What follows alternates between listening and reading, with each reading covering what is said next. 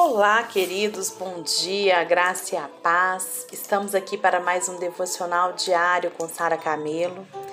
Hoje, dia 20 de abril de 2021. Vamos continuar aqui o nosso estudo sobre o jogo do contente. Isso mesmo, estamos aprendendo o jogo do, a jogar esse jogo. Esse jogo que tem mais de dois mil anos retratado aqui na carta aos Filipenses pelo apóstolo Paulo. Nós estamos vendo sobre os ladrões da alegria e sobre os segredos que o apóstolo Paulo nos dá na carta de Filipenses para vencermos esse jogo. O nosso versículo-chave é o mesmo versículo de ontem, que é aquele que diz, Filipenses 4,4: Alegrai-vos sempre no Senhor. Mais uma vez direi: alegrai-vos. Não vamos perder esse foco. Ontem eu te perguntei: você é feliz? Vamos continuar hoje então o nosso estudo para chegarmos a essa resposta. Nós vimos que existem alguns ladrões da nossa alegria. E o primeiro ladrão que nós vimos são as circunstâncias da, da vida. O segundo, as pessoas. O terceiro, a preocupação com o dinheiro. E nós vimos então alguns segredos que o apóstolo Paulo nos dá nessa carta aos Filipenses para a gente vencer esse jogo. Primeiro segredo ter a certeza de que Deus dirige a sua vida. Segundo, olhe para a vida na perspectiva da soberania de Deus. Terceiro, perdoar uns aos outros. E o quarto, aprender a contentar-se com o que você já tem e valorizar o que você já conseguiu. Hoje eu vou falar sobre o último ladrão da nossa alegria, que é a ansiedade. O texto Está lá em Filipenses capítulo 4, versículos 6 a 7. E diz assim: Não andeis ansiosos de coisa alguma. Em tudo, porém, sejam conhecidas diante de Deus as vossas petições, pela oração e pela súplica, com ações de graça. E a paz de Deus, que excede todo entendimento, guardará o vosso coração e a vossa mente em Cristo Jesus. Queridos, a ansiedade, ela é o mal do século. E nesse tempo de pandemia, ela tem atingido ainda muito mais as nossas vidas. Mas você sabe que a ansiedade pode ser um sinal de incredulidade? Em Mateus 6, de 31 a 33 diz: Portanto, não vos inquieteis dizendo que comeremos, que beberemos, ou com que nos vestiremos porque os gentios é que se preocupam com tais coisas. Pois vosso Pai Celeste sabe o que necessitais de todas elas. Então ele diz: Buscai, pois, em primeiro lugar o reino de Deus e a sua justiça, e todas estas coisas vos serão acrescentadas. Você sabe me responder qual o tamanho do seu Deus? Queridos, ansiedade no grego significa estrangulamento, apertar o pescoço, sufocar. Quando o apóstolo fala da ansiedade, Jesus fala também lá em Mateus da ansiedade, o significado da palavra usada é esse: estrangulamento. Deixa eu te contar uma coisa. Existe uma pesquisa que comprova, eu posso depois procurar direitinho porque eu sei só o dado aqui, que 70% dos assuntos que te deixam ansioso, eles nunca vão acontecer na sua vida. Nossa, gente, quando eu aprendi isso, já tem alguns anos que eu aprendi é, sobre esse fato, esse, esse dado aqui, eu, eu consegui mudar muita coisa na minha vida com relação à ansiedade quando eu penso que 70% dos assuntos que me deixam ansioso nunca vão acontecer na minha vida. Então, para que viver na ansiedade? Jesus diz: não sede ansiosos, mas entrega a sua ansiedade para o Senhor e vem buscar em primeiro lugar o reino de Deus e a sua justiça. Deixa eu te contar. Ansiedade é inútil eu vou te fazer uma pergunta que Jesus fez ali. Você pode acrescentar um covo do que seja a sua vida? Covo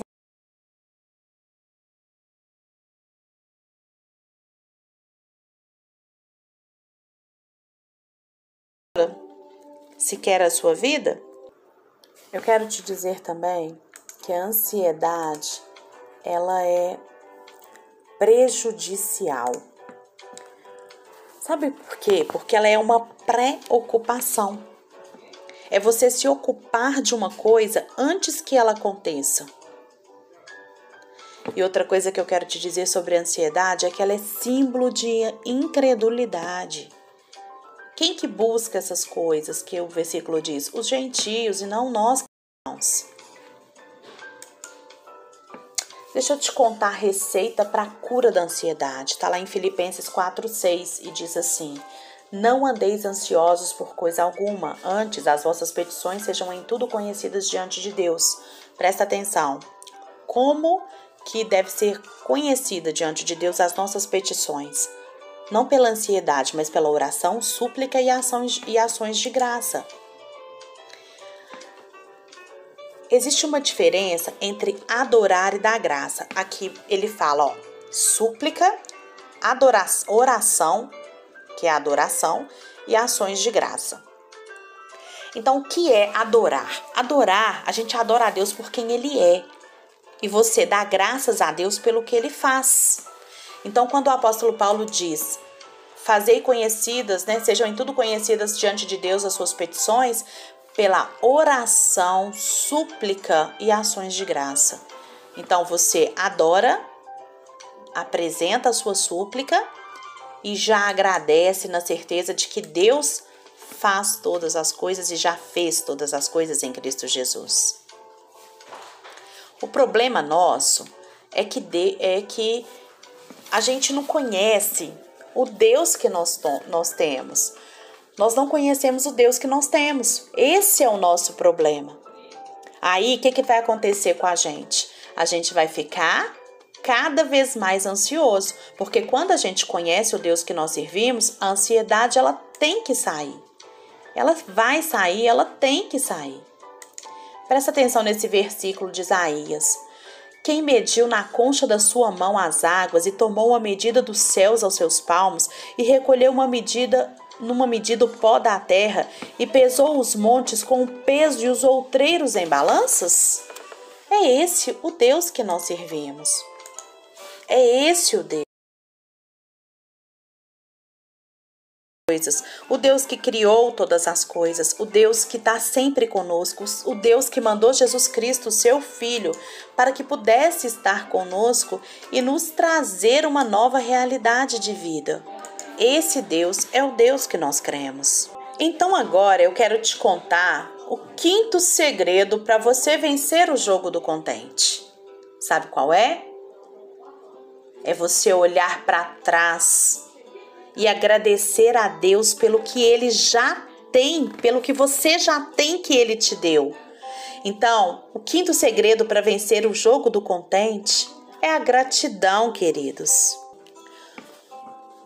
Então, aprendeu o quinto, o quinto segredo? Seja grato. Deixa eu te contar uma coisa. O projeto de Deus é fazer você ser santo e não feliz. sério, Sara? Sim, o próprio Jesus já disse. Você, você teria aflições nesse mundo, você passaria por dificuldades.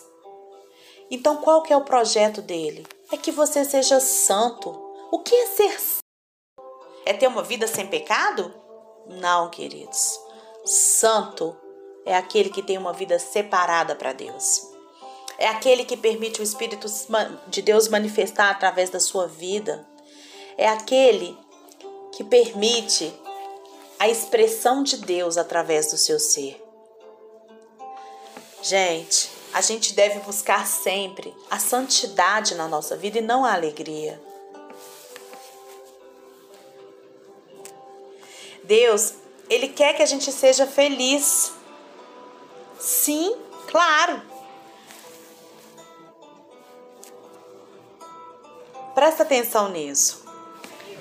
Quando nós falamos assim, que a gente deve buscar a santidade e não a alegria, a gente vai é, cair numa mentira que o diabo às vezes conta pra gente.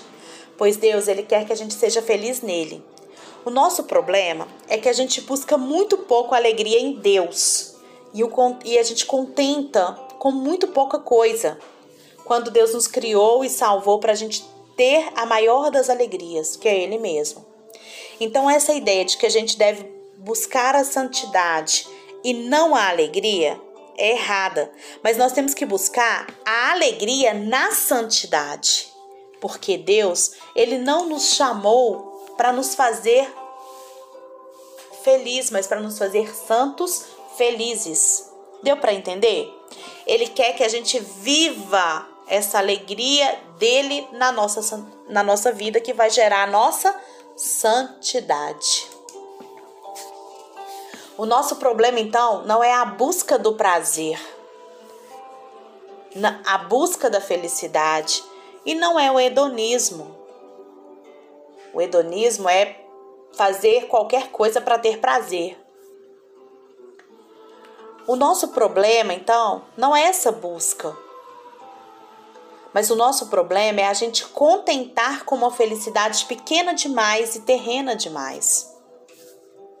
Enquanto o Deus que nos criou e nos salvou, ele quer nos dar a maior felicidade,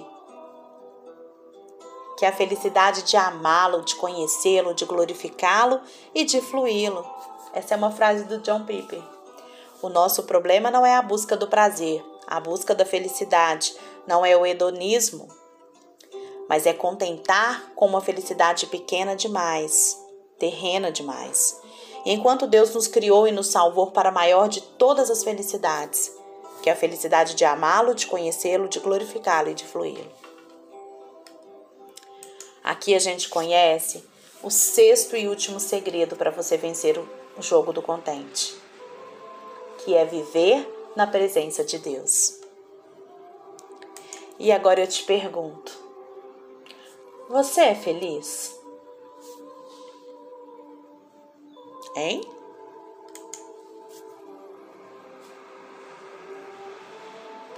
Queridos, deixa eu te falar, Deus, ele quer que você seja muito feliz, tendo uma vida santa, ou seja, uma vida separada para ele. E aí eu te pergunto agora, você quer jogar o jogo do contente? Vamos jogar o jogo do contente? Você pode estar tá aí se perguntando: Sara, mas Jesus disse que bem-aventurados os que choram. E Paulo diz que a gente deve nos alegrar. Não está incoerente isso, não, Sara? Bem entendida, essas duas colocações, elas são mutuamente exclusivas, não são mutuamente exclusivas. O choro é a condição e a alegria é o resultado de um relacionamento correto com Deus.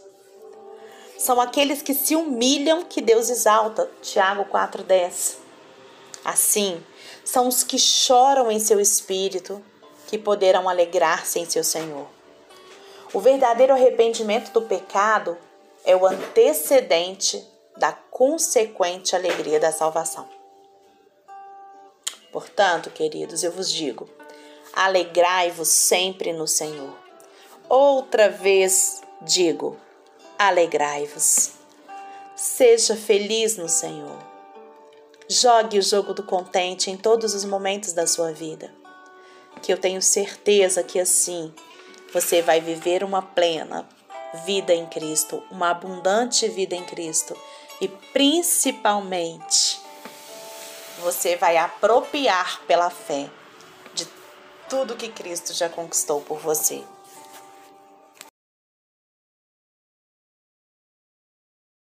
Vida, contentando-se no Senhor. Eu vou enviar aqui agora um vídeo para que você assista e que desfrute de mais uma compreensão a respeito da gratidão. Deus te abençoe sempre.